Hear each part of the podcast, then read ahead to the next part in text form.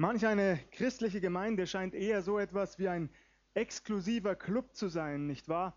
In den man nur hineinkommt, wenn man entweder auf der Gästeliste steht oder gut gekleidet und entsprechend gebildet ist. Tatsächlich, es gibt Gemeinden, die eine strenge Kleiderordnung vorschreiben, zumindest für Frauen. Oder den Genuss von Alkohol und Tabak grundsätzlich verbieten. Falls man nicht dem Bild entspricht, das eine solche Gemeinde als Norm betrachtet, bleibt man bestenfalls Außenseiter. Schlimmstenfalls wird der eigene Glaube total in Frage gestellt. Dass es so nicht sein sollte, muss hoffentlich nicht extra betont werden. Ganz im Gegenteil, unser Herr Jesus, er saß mit den Zöllnern und Sündern zu Tisch. Er saß mit Zöllnern und Sündern zu Tisch. Er ging zu den Prostituierten. Er hatte Gemeinschaft mit den Ausgestoßenen und nicht Beachteten. Er aß mit ihnen. Wisst ihr, an was ich denken musste bei der Vorbereitung dieser Predigt? Was ich getan habe, als bei unserem ehemaligen Treffen während unserer Zeltevangelisation plötzlich Bedürftige ins Zelt kamen? Ich habe sie wieder weggeschickt. Mit der Begründung, dies sei eine geschlossene Gesellschaft. Ich habe also genau die Menschen weggeschickt, mit denen unser Herr Jesus am liebsten Gemeinschaft hatte, die Bedürftigen, die Armen, die Übersehenen, die, die am Rande der Gesellschaft stehen, vor denen sich manche vielleicht sogar ekeln. Der Heilige Geist hat mich schnell überführt, ich habe mich so geschämt. Ich habe mich so geschämt. Ich bin aus dem Zelt hinausgegangen und habe in verschiedenen Richtungen gesucht. Ich wollte sie zurückholen, wollte sie einladen, es war genug da. Ich habe nur leider niemanden mehr gefunden. Ich habe mich so geschämt. Unserem Herrn Jesus wäre das definitiv nicht passiert, denn er nimmt alle Menschen wahr. Vollkommen egal, ob sie bedürftig sind oder nicht, ganz egal, wie sie aussehen. Jesus will jedem nahe sein. Er schickt Menschen, die zu ihm kommen, niemals weg. Niemals. Er lädt sie stattdessen ein. Er ruft sie zu sich. Er ruft sie in die Nachfolge, weil er eines will. Er will, dass Menschen erkennen, wer er ist. Wer Jesus ist. Das ist sein Herzenswunsch. Am Anfang seines Evangeliums schildert uns Johannes eine ganz interessante Szene. Ich lese Johannes 1 ab Vers 35. Am nächsten Tag stand Johannes abermals da und zwei seiner Jünger. Und als er Jesus vorübergehen sah, sprach er, siehe, das ist Gottes Lamm. Und die zwei Jünger hörten ihn reden und folgten Jesus nach. Jesus aber wandte sich um und sah sie nachfolgen und sprach zu ihnen, was sucht ihr?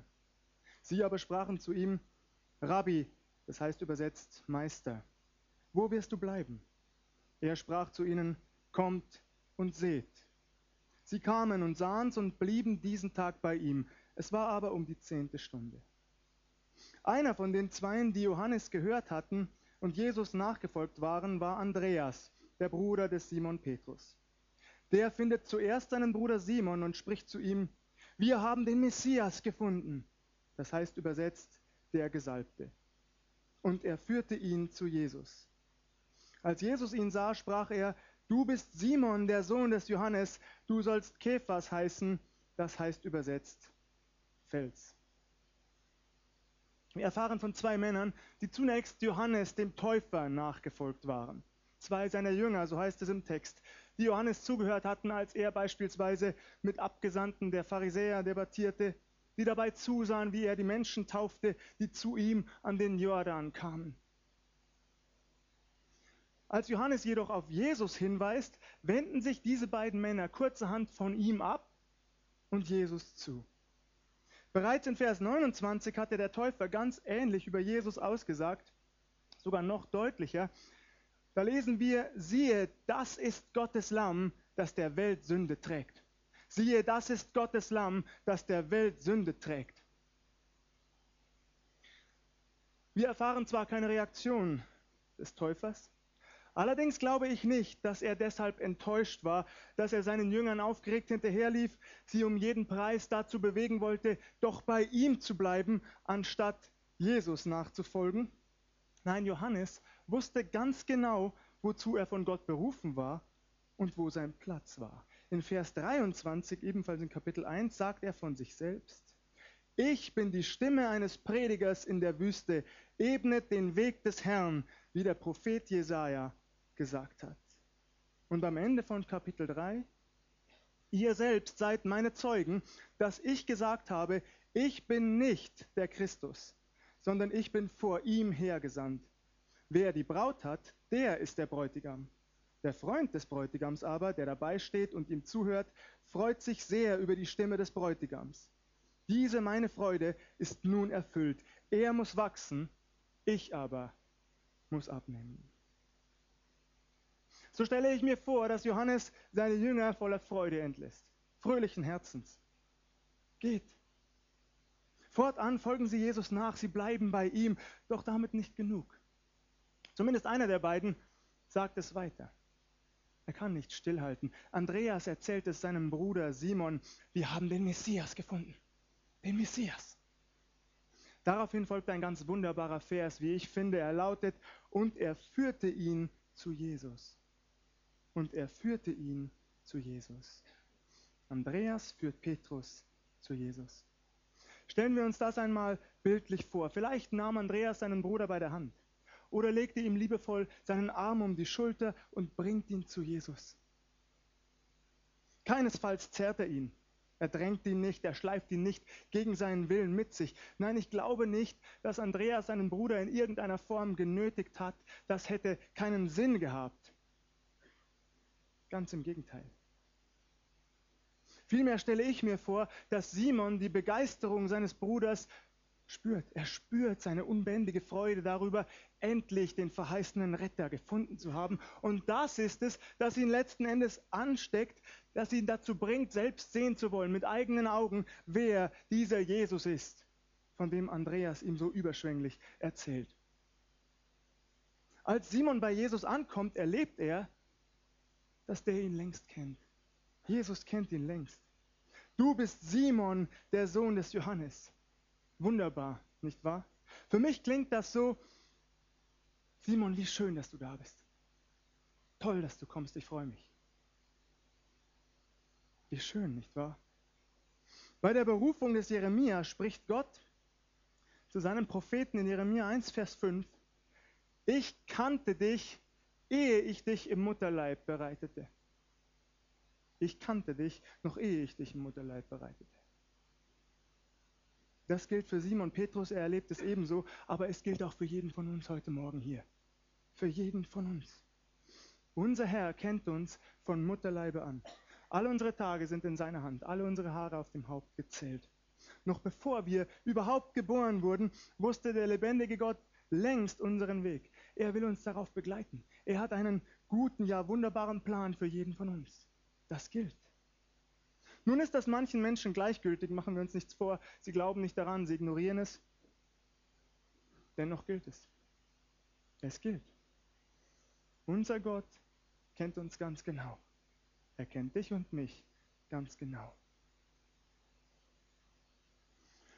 Anschließend gibt Jesus Simon einen neuen Namen, Kephas, der Fels. Ausgerechnet diesem Jünger. Ausgerechnet ihm. Ausgerechnet Petrus. Ihm, der am meisten von allen jähen Stimmungsschwankungen unterliegen wird. Ausgerechnet ihm, der Jesus einst verleugnen wird. Dreimal wird er seinen Herrn verleugnen. Ausgerechnet ihm.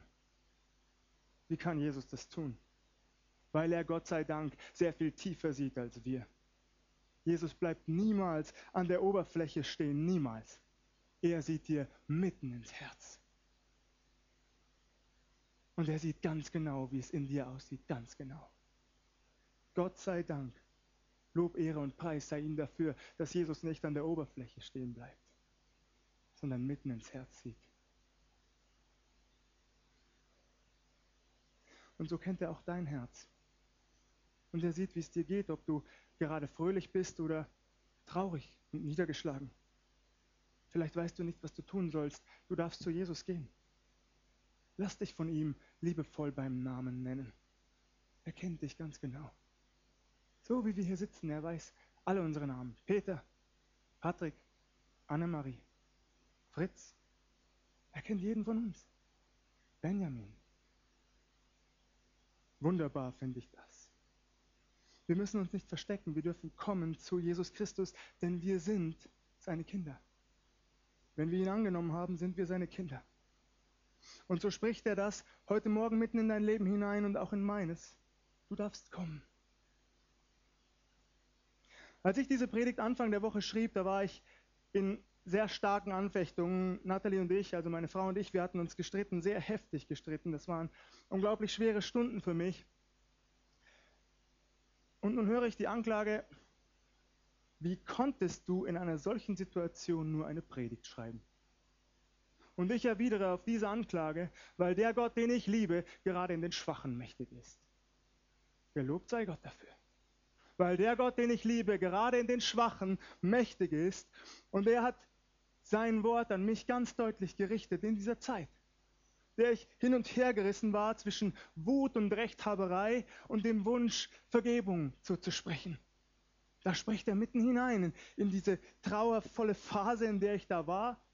Benjamin, ich kannte dich, noch ehe ich dich im Mutterleib bereitet habe. Das gilt. Es gilt. Denn unser Gott ist unerschütterlich treu eigentlich unfassbar. Ich denke immer wieder darüber nach, wie das gehen kann, wo ich ihm doch so oft untreu bin und wahrscheinlich auch viele hier. Und doch bleibt er treu. Er streckt mir immer wieder seine Hand entgegen, jedes Mal. Er schubst mich nicht rüde weg. Er tritt nicht nach, wenn ich am Boden liege. Er hilft mir auf in Treue und Geduld und er trocknet liebevoll meine Tränen, wenn ich dann weinen muss. Das gilt. Felsenfest. Das gilt. Gelobt sei Gott dafür. Und so ist es auch für dich, was es auch ist, das dich vielleicht belastet, das dir zu schaffen macht, dann geh damit zu Jesus. Geh damit zu Jesus. Geh zu ihm. Aber lass ihn auch an deiner Freude und an deiner Fröhlichkeit teilhaben, wenn dir gerade die Sonne in deinem Leben lacht wenn es dir gut geht, lass Jesus daran teilhaben. Nimm ihn mit hinein, denn genau das zeichnet ein Leben an der Hand Jesu daraus, dass es keine Geheimnisse geben muss. Das kann es eigentlich gar nicht, nicht wahr? Er ist schließlich unser Schöpfer, er weiß doch alles. Er sieht doch, wenn du fröhlich lachst. Und er sieht, wenn du verzweifelt weinst dann geh mit beidem zu Jesus und leb dein Leben an seiner Hand. Nimm ihn hinein in Gutes und in weniger Gutes. Nimm ihn hinein in dein Gelingen und in dein Unvermögen.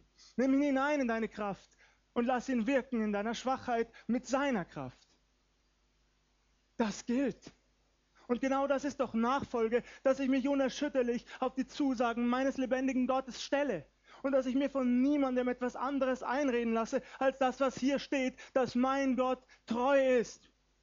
Selbst dann, wenn ich untreu bin, weil er sich selbst nicht verleugnen kann. Das gilt. Gelobt sei Gott dafür. Und alles beginnt damit, dass er uns liebevoll bei unserem Namen nennt. Ich lese weiter aus unserem heutigen Predigtext ab Vers 43. Am nächsten Tag wollte Jesus nach Galiläa ziehen und findet Philippus und spricht zu ihm, folge mir nach. Philippus aber war aus Bethsaida, der Stadt des Andreas und des Petrus. Philippus findet Nathanael und spricht zu ihm, wir haben den gefunden, von dem Mose im Gesetz und die Propheten geschrieben haben, Jesus, Josefs Sohn aus Nazareth. Und Nathanael sprach zu ihm, was kann aus Nazareth Gutes kommen? Philippus spricht zu ihm, komm und sieh. Jesus sah Nathanael kommen und sagt von ihm, siehe, ein rechter Israelit, in dem kein Falsch ist. Nathanael spricht zu ihm, woher kennst du mich? Jesus antwortete und sprach zu ihm, bevor Philippus dich rief, als du unter dem Feigenbaum warst, habe ich dich gesehen. Nathanael antwortete ihm, Rabbi, du bist Gottes Sohn, du bist der König von Israel. Jesus antwortete und sprach zu ihm, du glaubst, weil ich dir gesagt habe, dass ich dich gesehen habe unter dem Feigenbaum. Du wirst noch Größeres sehen als das. Und er spricht zu ihm, Wahrlich, wahrlich, ich sage euch, ihr werdet den Himmel offen sehen und die Engel Gottes hinauf und herabfahren über den Menschensohn. Nach Simon und Andreas ruft Jesus Philippus in seine Nachfolge. Er ist eigentlich der Erste, den Jesus sozusagen direkt ruft. Folge mir nach. Folge mir nach. Philippus gehorcht. Auch er erkennt in Jesus den versprochenen Retter, den Messias, den Heiland der Welt. Doch dann kommt Nathanael. Wie Andreas, so verspürt auch Philippus den Wunsch, den Drang, jemandem von Jesus weiterzuerzählen, von seiner freudigen Entdeckung. Bitte beachten wir an dieser Stelle Folgendes. Es findet hier noch keine öffentliche Verkündigung statt, so wie Petrus es schließlich an Pfingsten tun wird. Nein, hier ergeht der Ruf sozusagen von Mann zu Mann. Es geschieht im Persönlichen. Es ist persönliche Evangelisation, wenn man so will. Philippus und Nathanael, die beiden kennen sich, das lese ich zumindest zwischen den Zeilen. Womöglich hatten sie bereits häufiger miteinander über theologische Inhalte gesprochen. Wir haben den gefunden, von dem Mose und die Propheten geschrieben haben. Beide Männer kennen sie die Schrift. Sie wissen, dass der Messias kommen soll. Sie kennen die Vorhersagen. Doch Nathanael zögert. Er weist darauf hin, dass Nazareth nirgendwo erwähnt wird. Und er sagt das nicht mit einem Fragezeichen. Er sagt das mit einem Ausrufezeichen. Was soll aus Nazareth Gutes kommen? Dennoch geht er mit. Das hat mich überwältigt. Er geht mit. Denn Philippus tut das einzig Richtige. Philippus reagiert genau richtig in dieser Situation. Er lässt sich nicht auf lange Diskussionen ein. Das braucht er gar nicht. Er versucht nicht, seinen Freund oder Bekannten zu etwas zu überreden, von seiner Meinung zu überzeugen. Stattdessen lädt er ihn schlicht und einfach ein. Komm und sieh. Komm und sieh es selbst. Ist es nicht so, dass wir uns häufig fragen, was wir den Menschen sagen sollen, wie wir sie bloß dazu bringen, sie dazu bewegen könnten, doch nur an Jesus zu glauben? Laden wir sie einfach ein. Laden wir sie einfach nur ein. Klingt das zu leicht in euren Ohren? Sollten wir, ja müssten wir nicht mehr tun, nicht brennender Zeugnis ablegen, nicht viel öfter eine Zeltevangelisation organisieren, nicht heiliger für unseren Gott streiten, ihn nicht bis aufs Blut verteidigen, dann, wenn er angegriffen wird? Nein. Nein, müssen wir nicht. Der Prediger schreibt, alles hat seine Zeit, alles hat seine Zeit. Und deswegen natürlich, wenn wir die Gelegenheit haben, Zeugnis abzulegen, dann dürfen und sollen wir das tun. Lasst uns solche Gelegenheiten wahrnehmen. Aber ich bin überzeugt, dass eine simple Einladung zu Jesus oft sehr viel mehr bewirkt, als wir dieser Einladung zutrauen. Und ich lese das in Gottes Wort. Komm und sieh. Überreden bringt nichts. Die Menschen müssen selber sehen wollen. Nathanael folgt der Einladung des Philippus. Scheinbar tut er das umgehend. Seine Neugier war schnell größer als sein Zweifel. Zugegeben, wir erleben das nicht immer so. Na und? Na und, was soll's?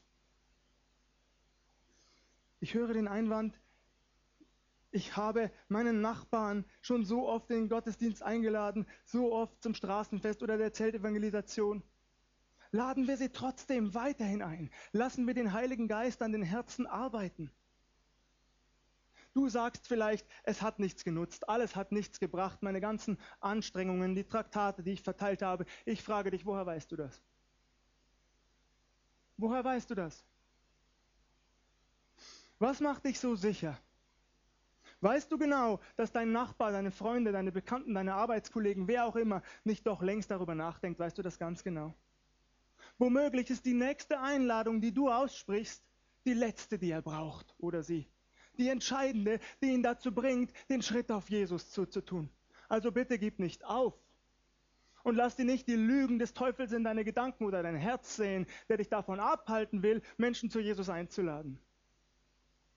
Ihr Lieben, wie unser Gott wirkt und zu welcher Zeit, das ist seine Sache, das liegt nicht in unserer Hand. Wir dienen und er entscheidet genügt das nicht. Mir genügt es. An dem Beispiel von Philippus und Nathanael können wir außerdem Folgendes erkennen, und das ist genauso wesentlich. Am Ende geht es nicht und niemals darum, den Menschen alle ihre Fragen in Bezug auf Gott und den Glauben zu beantworten. Es geht nicht darum, dass sie erst alles wissen müssten, um zu Jesus zu gelangen, denn das wird nie passieren, machen wir uns nichts vor. Das heißt nun nicht, und bitte missversteht mich deshalb auch nicht, dass wir die Fragen und Zweifel der Menschen nicht ernst nehmen sollen. Das Gegenteil ist der Fall. Menschen müssen sich ernst genommen fühlen. Sie müssen merken, dass wir auch ihre Bedenken und ihre Zweifel ernst nehmen, wahrnehmen, dass sie sie äußern dürfen. Aber wir werden oft auch eingestehen müssen, dass es nicht auf jede Frage eine Antwort gibt.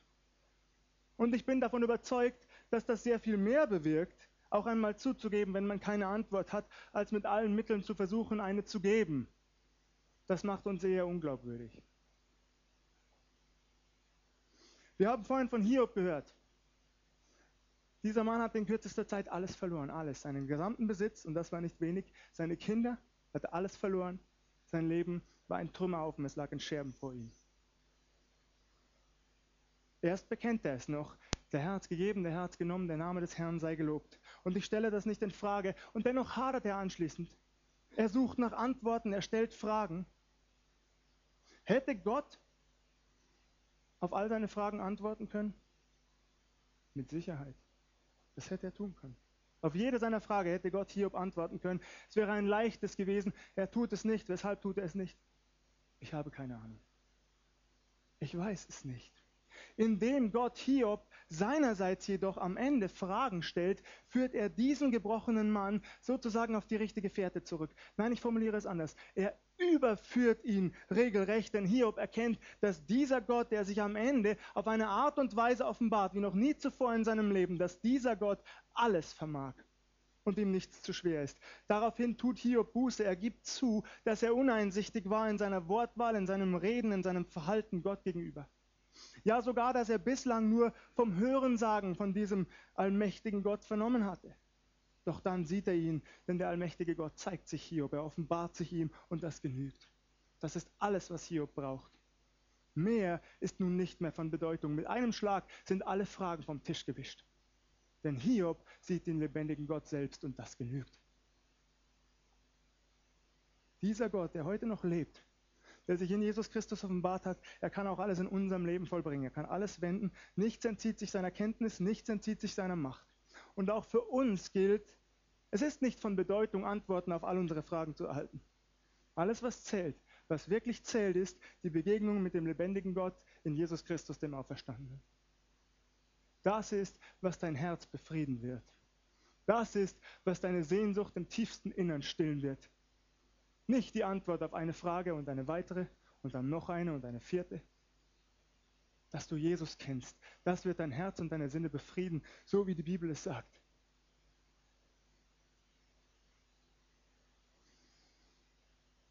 Es geht nur um Jesus, nur um ihn.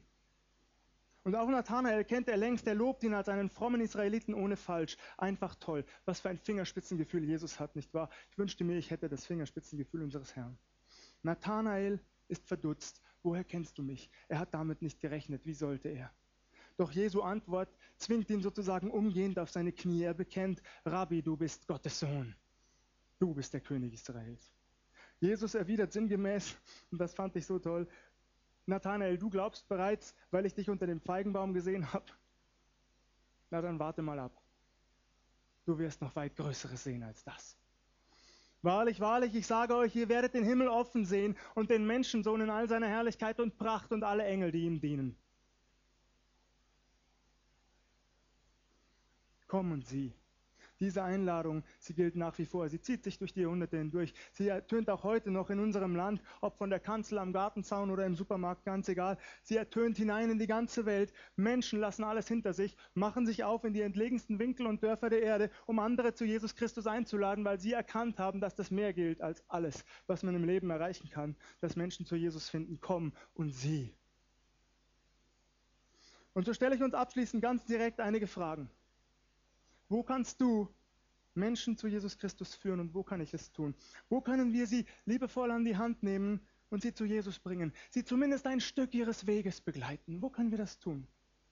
Diese Einladung immer und immer wieder auszusprechen. Komm und sieh. Und was erwartest du noch von Jesus? Was erwartest du persönlich noch von deinem Herrn? Hast du dich mit deinem Leben abgefunden? Bist du zufrieden mit dem, was du bereits erlebt hast? Ich sage dir, gib dich niemals zufrieden mit dem, was war. Gib dich niemals zufrieden mit dem, was war. Jesus sagt es zu Nathanael, du wirst weit Größeres erleben als das. Bleib offen für mein Wirken und bleib offen für mein Handeln in deinem Leben. Auch wenn du jetzt vielleicht manches nicht verstehst.